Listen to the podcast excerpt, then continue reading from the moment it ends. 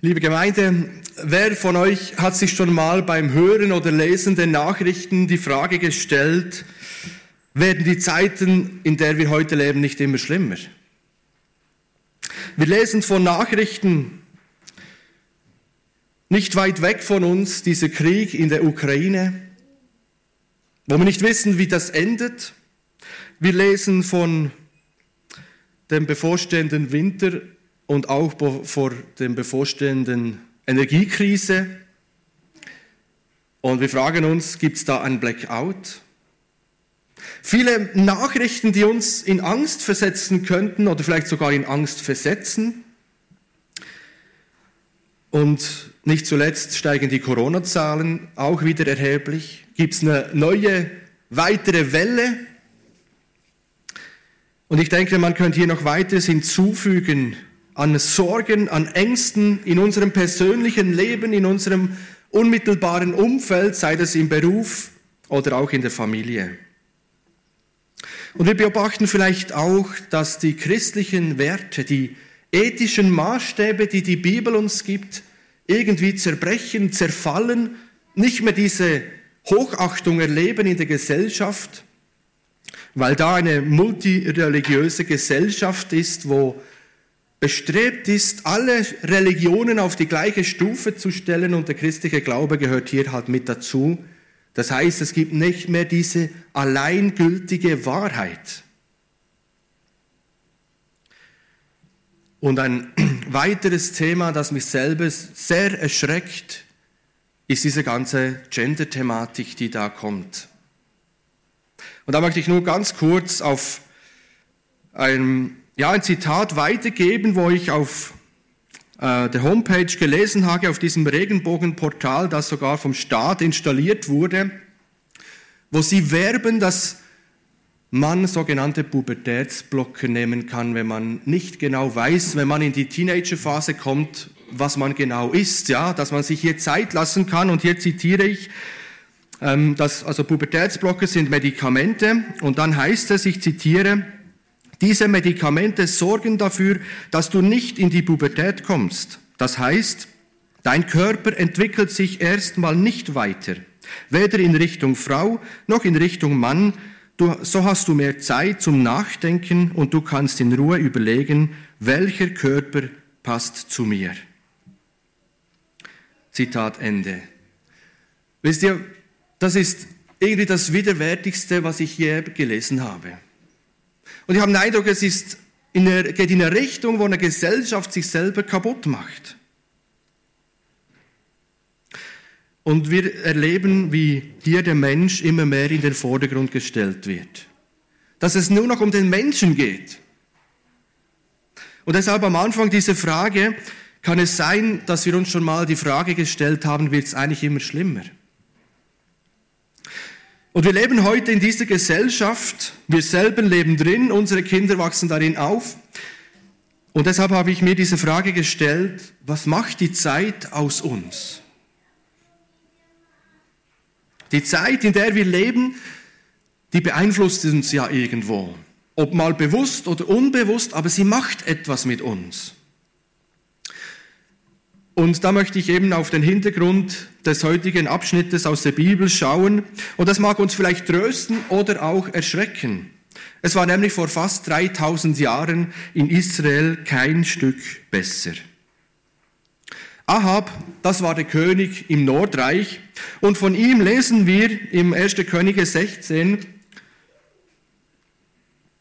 Omri tat, also von seinem Vater steht das, Omri tat, was böse war in den Augen des Herrn und war schlimmer als alle, die vor ihm gewesen waren. Das heißt, man kann sagen, also was der Omri getan hat, das ist nicht mehr zu betreffen. Aber wer das denkt, der hat sich getäuscht, denn es kommt noch schlimmer. Jetzt kommt sein Sohn, der Ahab, und von ihm heißt es ein paar Verse später, auch Ahab tat, was böse war in den Augen des Herrn, mehr als alle, die vor ihm gewesen waren. Nicht genug, dass er wie Jerobeam am Götzendienst festhielt, er ging noch weiter und heiratete Isabel, die Tochter König Edbals von Sidon.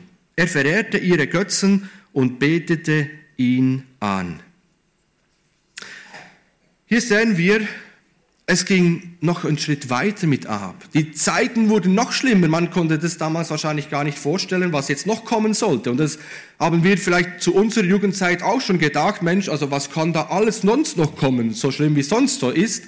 Und heute wissen wir, es gibt irgendwie immer noch eine Steigerung. Es übertrifft immer noch etwas, was, was bisher da war. Und so war es auch zur Zeit vom Elia.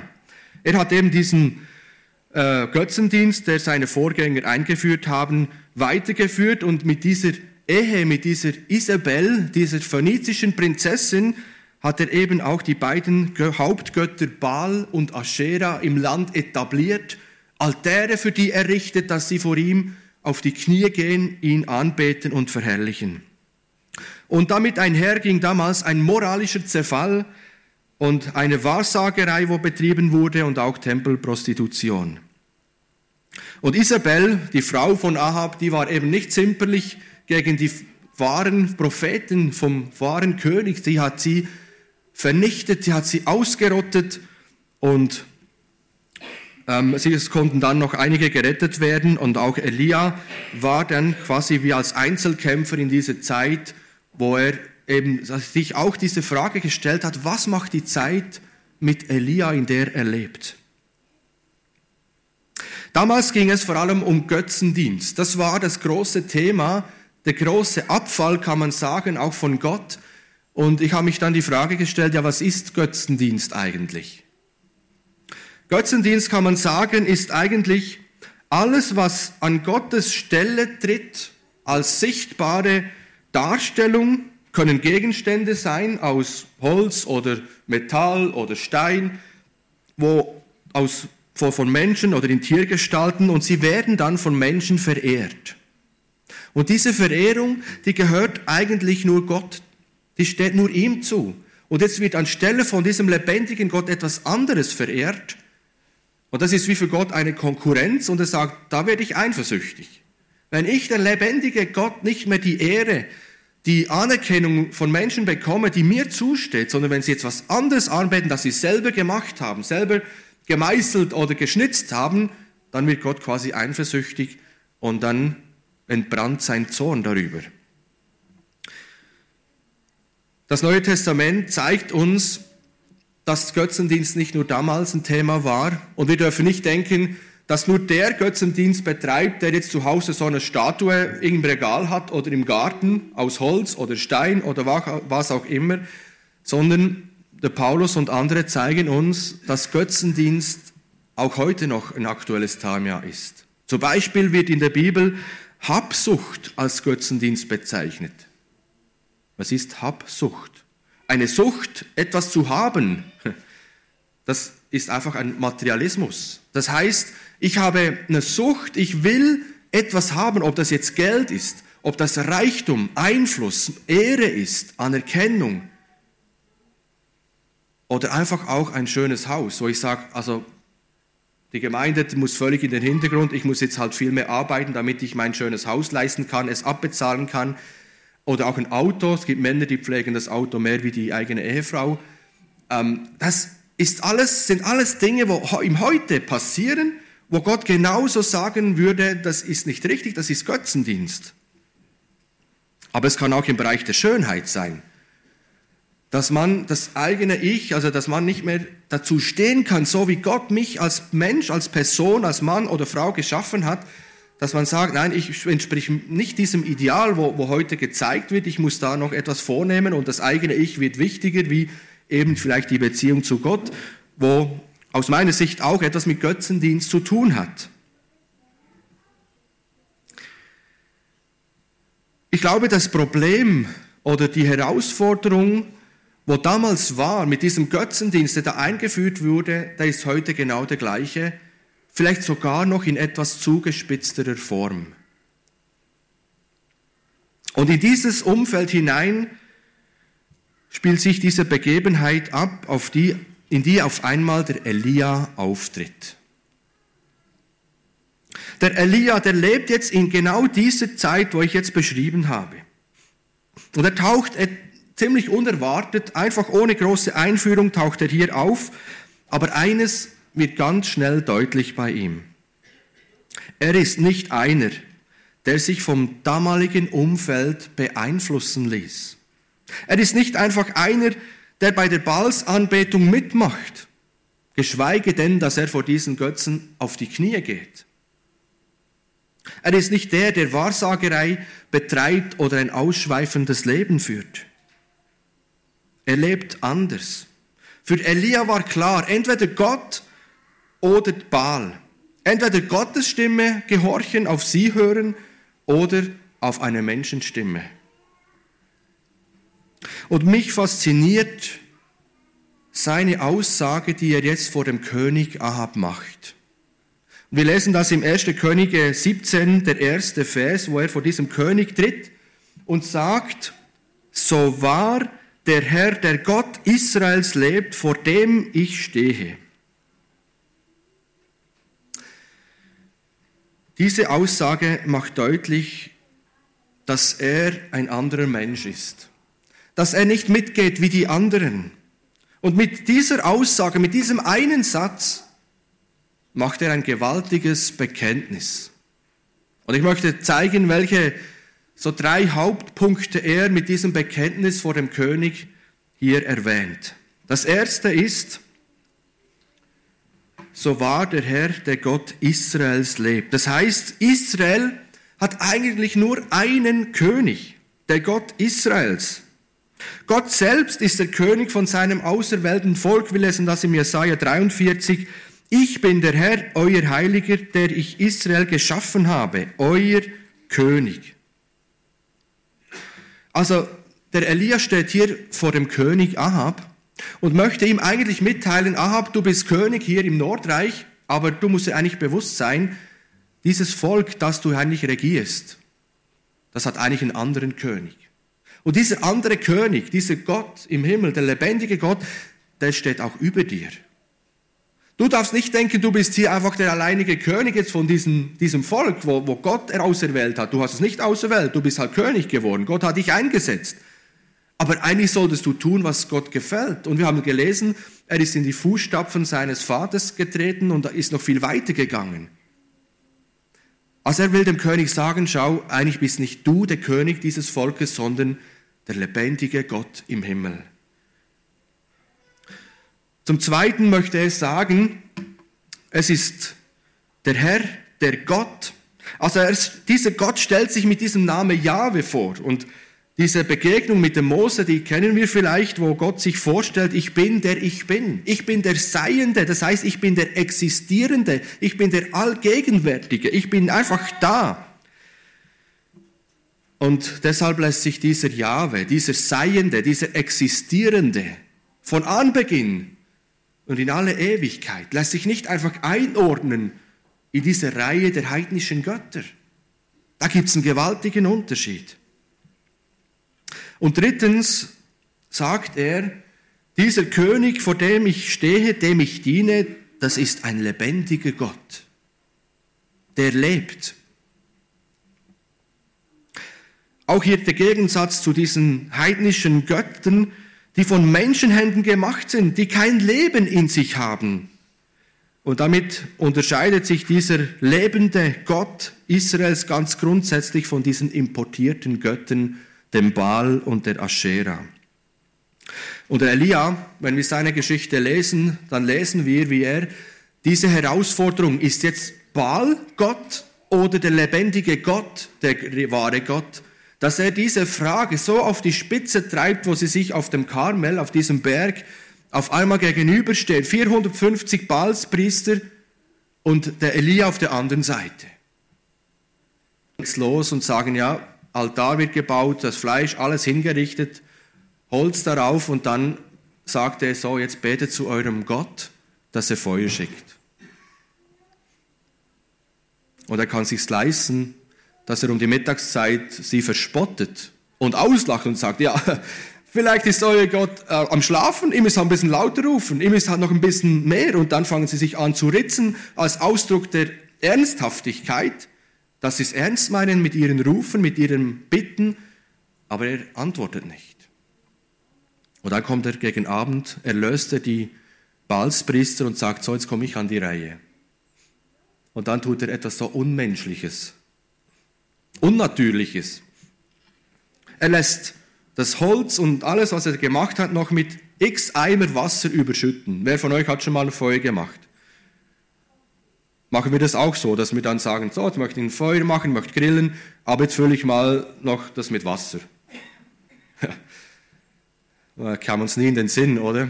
Aber der Elia, der hat so ein Gottvertrauen und sagt, mein Gott, der kann auch nasses Holz entfachen. Und so war es.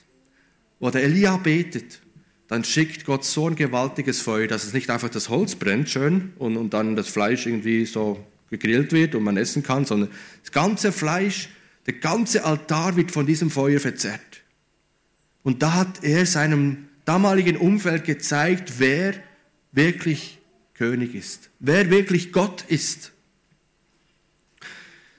Und er sagt ja, vor dem Gott, dem ich diene. Das heißt, er hat sich diesen Gott ausgesucht oder gesagt, oder vielmehr festgehalten und gesagt, diesem Gott will ich dienen. Und mit diesem Bekenntnis stellt sich der Elia vor den König. Ich finde das ein enorm mutiger Schritt. Das hätte ihn das Leben kosten können. Schon nur der Hinweis, eigentlich bist nicht du der Gott, sondern der lebendige Gott ist, Gott, ist König von diesem Volk. Und wisst ihr, wenn es um die Frage geht, was macht die Zeit aus uns, dann ermutigt mich das und spricht mich das an, wie der Elia hier gehandelt hat. Woher hatte er diesen Mut, anders zu sein? Warum ließ er sich nicht wie so viele Israeliten damals einfach mitreißen? Das sein. Und hier möchte ich, um das vielleicht zu verdeutlichen, ein Bild aus der Natur gebrauchen. Und ich denke, uns allen bekannt dieses Tier. Was ist es? Wer weiß es?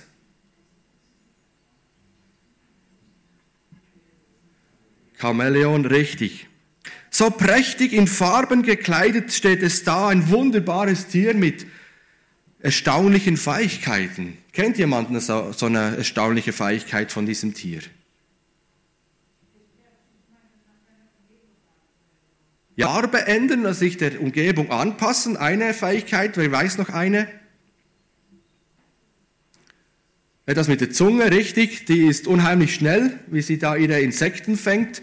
Und eine dritte erstaunliche Fähigkeit habe ich noch gelesen, dass sie extrem scharf sehen. Also sie können ihre Umgebung bis zu einem Kilometer weit erfassen, scannen und irgendwo erkennen, ob da so ein Tier ist, wo sie gerne im Bauch hätten.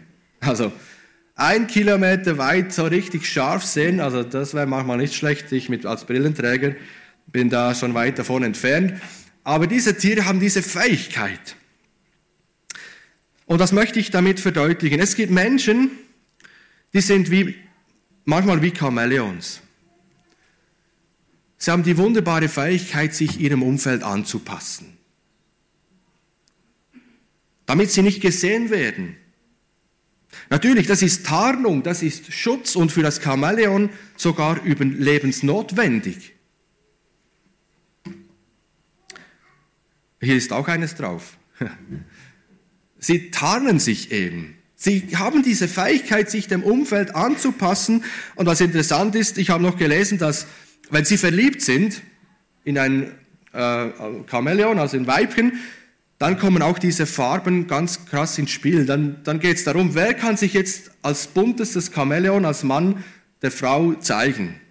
Und der, wo dann aufgibt, der, der wird dann ganz dunkel, zum zeigen, hey, ich habe keinen Bock zu kämpfen, ich, ich sehe ein, ich habe verloren, du bist bunter als ich, ich mache mich aus dem Staub.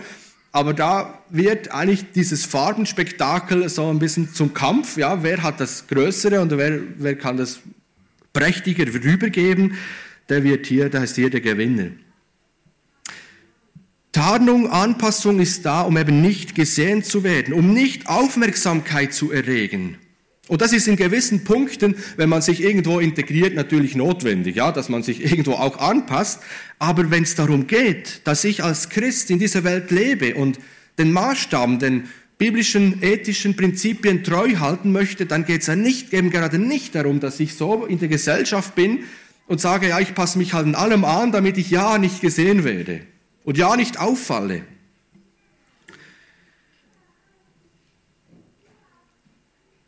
Ich glaube, wir alle stehen immer wieder in dieser Gefahr, dass, dass wir uns unserem Umfeld anpassen.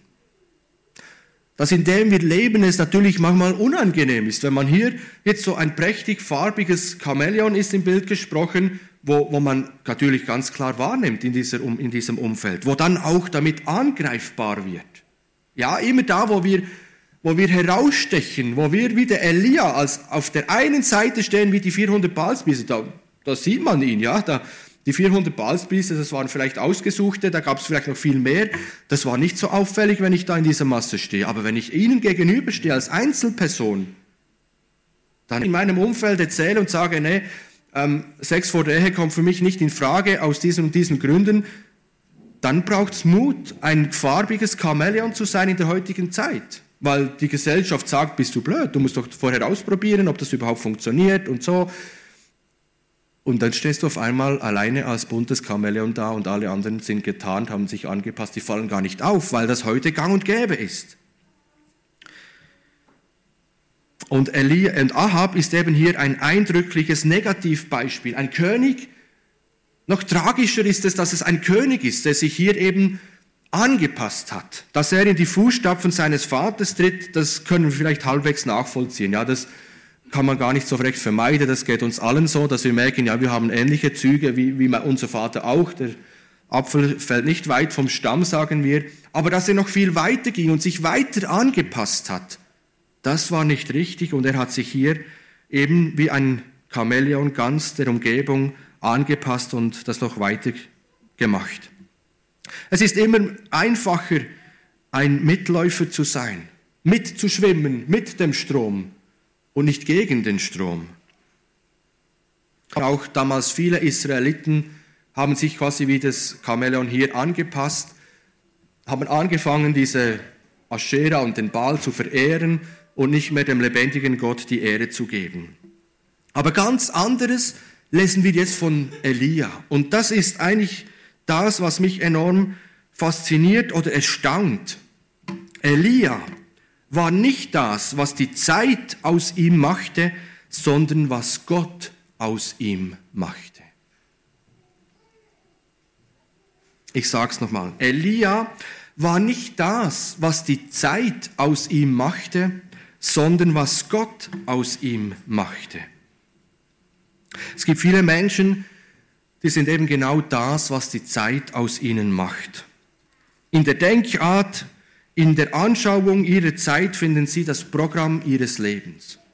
Das heißt, sie gehen mit der Zeit, sie passen sich dem Modetrend an, sie lassen sich beeinflussen in ihrem Denken, was dann wiederum eine Folge im Verhalten hat. Und da habe ich ja eigentlich auch ein sehr trauriges Beispiel selber erlebt, als ich in der Ausbildung war zum Schreiner. Da hatte ich einen Schulkollegen, wo wir diese Berufsschule gingen. Und der ging auch in eine Gemeinde, in eine andere. Und der war mit Jesus unterwegs. Und ich habe gemerkt, wie der Einfluss dieser, oder nicht von allen, aber von, von gewissen Menschen in dieser Klasse so einen starken Einfluss auf ihn hatten, dass sie es geschafft haben, dass dieser junge Mann immer weiter ähm, von Gott wegkam und am Ende nach diesen vier Jahren, weiß nicht, wo er genau gelandet ist, aber es war traurig zu sehen und mitzuerleben, wie Menschen aus unserem Umfeld auf einen so einen großen Einfluss auf uns haben können, dass sie uns in unserem Denken, in unserem Verhalten so prägen und beeinflussen können, dass wir auf einmal eben nicht mehr dastehen, wo wir vielleicht stehen möchten gibt aber auch einzelne Persönlichkeiten, die das sind, was Gott aus ihnen macht. Sie lassen sich von ihrer Zeit nicht das Programm ihres Lebens geben, dass sie bei allem mitmachen und das alles für gut heißen, sondern vielmehr sind sie selber durch ihr Leben zum Programm für diese Welt geworden. Wie der Elia, der eben diesen Mut hatte zu sagen, nein Leute, das ist nicht richtig, dass wir hier von diesem Baal und Ascher auf die Knie gehen, wir haben einen anderen Auftrag weil sie sich innerlich nicht auf ihre Zeit hin, sondern auf Gott hin gestellt und ausgerichtet haben. Ihre innere Orientierung haben sie sich nicht in der Zeit geholt, die sich so schnell ändert, sondern im Licht und in der Ausrichtung auf Gott. Und das war Elia, so eine Persönlichkeit war er. Er holte sich sein Licht nicht aus dieser dunklen Zeit, in der er sich hineingestellt sah, sondern er trug Licht in sie hinein. In seinem Wort und seinem Leben konnte man sich neu orientieren und den Weg zurück zu Gott finden. Elia hat sich nicht seinem Umfeld angepasst. Er ließ sich nicht beeinflussen. Was ist das Geheimnis? Warum konnte er so handeln? Ich glaube, weil er seinen Gott kannte, konnte er sich zu ihm bekennen. Weil er Gott kannte, bekannte er sich zu ihm. War das einfach für ihn? Bestimmt nicht. In den folgenden Versen von diesem Kapitel, 1. Kapitel 1. Könige 17 lesen wir, dass er anschließend, nachdem er hier vor dem König aufgetreten ist, fliehen musste. So ein Typ, der ist nicht willkommen, ja, der ist nicht beliebt. Er musste fliehen. Und Gott hat ihn dann eben an den Bachkrieg geschickt, wo er quasi einen Rabenburger bekommen hat. Brot und Fleisch vom Raben. Von einem unreinen Tier wurde Elia versorgt, dass er das gegessen hat, aber es blieb ihm ja nichts anderes übrig. Weil er Gott kannte, bekannte er sich zu Gott. Und ich möchte uns durch diese Predigt und Botschaft einfach ermutigen. Elia ist Gott treu geblieben, egal wie das damalige Umfeld war.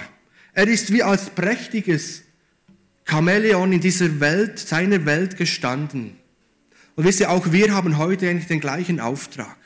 Wir dürfen heute als buntes, von Gott angeleuchtetes, er ist unser Licht und unser Heil, dürfen wir als Licht und als Orientierung für diese Welt stehen.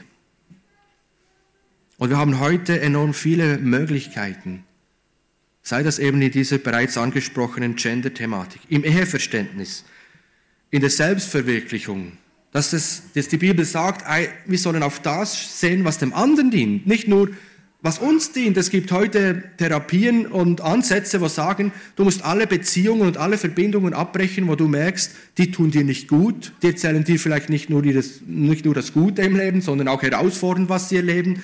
Oder sogar noch weiter, dass sie sagen, ja, da, wo du der Beziehung, wo du keinen Profit hast, wo du nichts herausziehen kannst für dich, die musst du alle beenden. Lass die Finger weg. Und da hatte ich kürzlich mit jemandem ein Gespräch gehabt, der genau das gesagt hat. Die haben ihre Freundschaft gekündigt, weil sie einfach gesagt haben, das tut uns nicht gut, die Beziehung zueinander. Aber die Bibel sagt eben was anderes, sagt, hey, schaut doch auf das, was dem anderen dient. An den allermeisten Glaubensgenossen. Also unter Christen umso wichtiger, dass wir nacheinander schauen. Und ich glaube, dass wir diesen Mut haben, heute als sichtbares Chamäleon in der Welt dazustehen, da braucht es das, was der Paulus im Philipp schreibt. Ich möchte, dass ihr alle durch Gottes Geist fest zusammensteht und einmütig für den Glauben kämpft, den diese Botschaft in euch geweckt hat. Philipper 1, Vers 27 dass wir im Geist Gottes fest zusammenstehen. Andere Übersetzungen sagen, wie ein Mann. Ja, das ist im Kampf, wenn alle einzeln unterwegs sind mit Schild, ist man nicht so stark, wie wenn man, wie wenn man so ähm, wie ein Schildkröte so einen, einen Rundumpanzer macht. Wenn alle zusammenstehen und man hat rundum ein Schild, dann ist man stärker. Und ich glaube, genau das brauchen wir heute, dass wir als Christen zusammenstehen. Gerade auch in der Zeit über den Winter, wir wissen nicht, was kommt. Aber wie schön ist es, wenn wir hier als Christen uns gegenseitig ermutigen, einladen können und sagen, kommt, wir unterstützen einander, ob das dann mit Essen oder mit was auch immer ist, dass wir uns hier gegenseitig unterstützen und hier einander ermutigen, als bekennendes Chamäleon, als sichtbares Chamäleon in dieser Welt zu sein. Elia, er bekannte sich treu zu seinem Gott auch in schwierigen Zeiten. Und ich ermutige uns, es ebenso zu tun. Und dazu gebe uns der Herr seine Gnade, seine Kraft, die es dazu braucht, dass wir sichtbar sind, dass wir wahrgenommen werden, weil wir uns auf Gott ausrichten und nicht, dass die, die Zeit uns beeinflusst. Dass auch wir Menschen sind, was Gott aus uns macht und nicht, was die Zeit aus uns macht. Amen. Lasst uns beten. Herr Jesus, ich danke dir ganz herzlich, dass wir die Geschichte auch vom Ahab und vom Elia in der Bibel lesen können. Und Herr, einerseits erschreckt, dass das Umfeld damals schon, so schlimm war und irgendwie sehe ich hier Parallelen auch zum heutigen, zur heutigen Zeit. Und ich danke dir, dass, dass du uns hier in diese Welt gestellt hast. Du hast uns einen Auftrag gegeben, Salz und Licht zu sein, dass wir sichtbar sind in dieser Welt. Und so schenk du uns deine Hilfe in all diesen Fragen, wo wir manchmal angefochten sind. Passen wir uns hier diese Welt an? Oder leben wir in der Beziehung mit dir, in der Gemeinschaft mit Christen, wo uns ermutigen, als sichtbares Chamäleon in dieser Welt zu sein? Dass wir den Mut haben wie Elia, dass wir uns zu dir bekennen, dass wir an dir festhalten. Herr, ich danke dir, dass der Elia hier uns so ein Vorbild ist und ich wünsche mir, dass es auch für mich ein persönliches Vorbild ist, wo ich in seinen Fußstapfen gehe. Dass ich auch dieser Mensch werde, wo du aus mir machst und nicht wo die Welt aus mir macht und schenke du, dass es in jedem Einzelnen von uns so gehen darf. Danke, dass du mit uns gehst in diesen Sonntag und ich möchte dich bitten, Herr, segne und behüte uns. Herr, lasse dein Angesicht leuchten über uns und sei uns gnädig. Herr, hebe dein Angesicht über uns und gebe uns deinen göttlichen Frieden. Amen.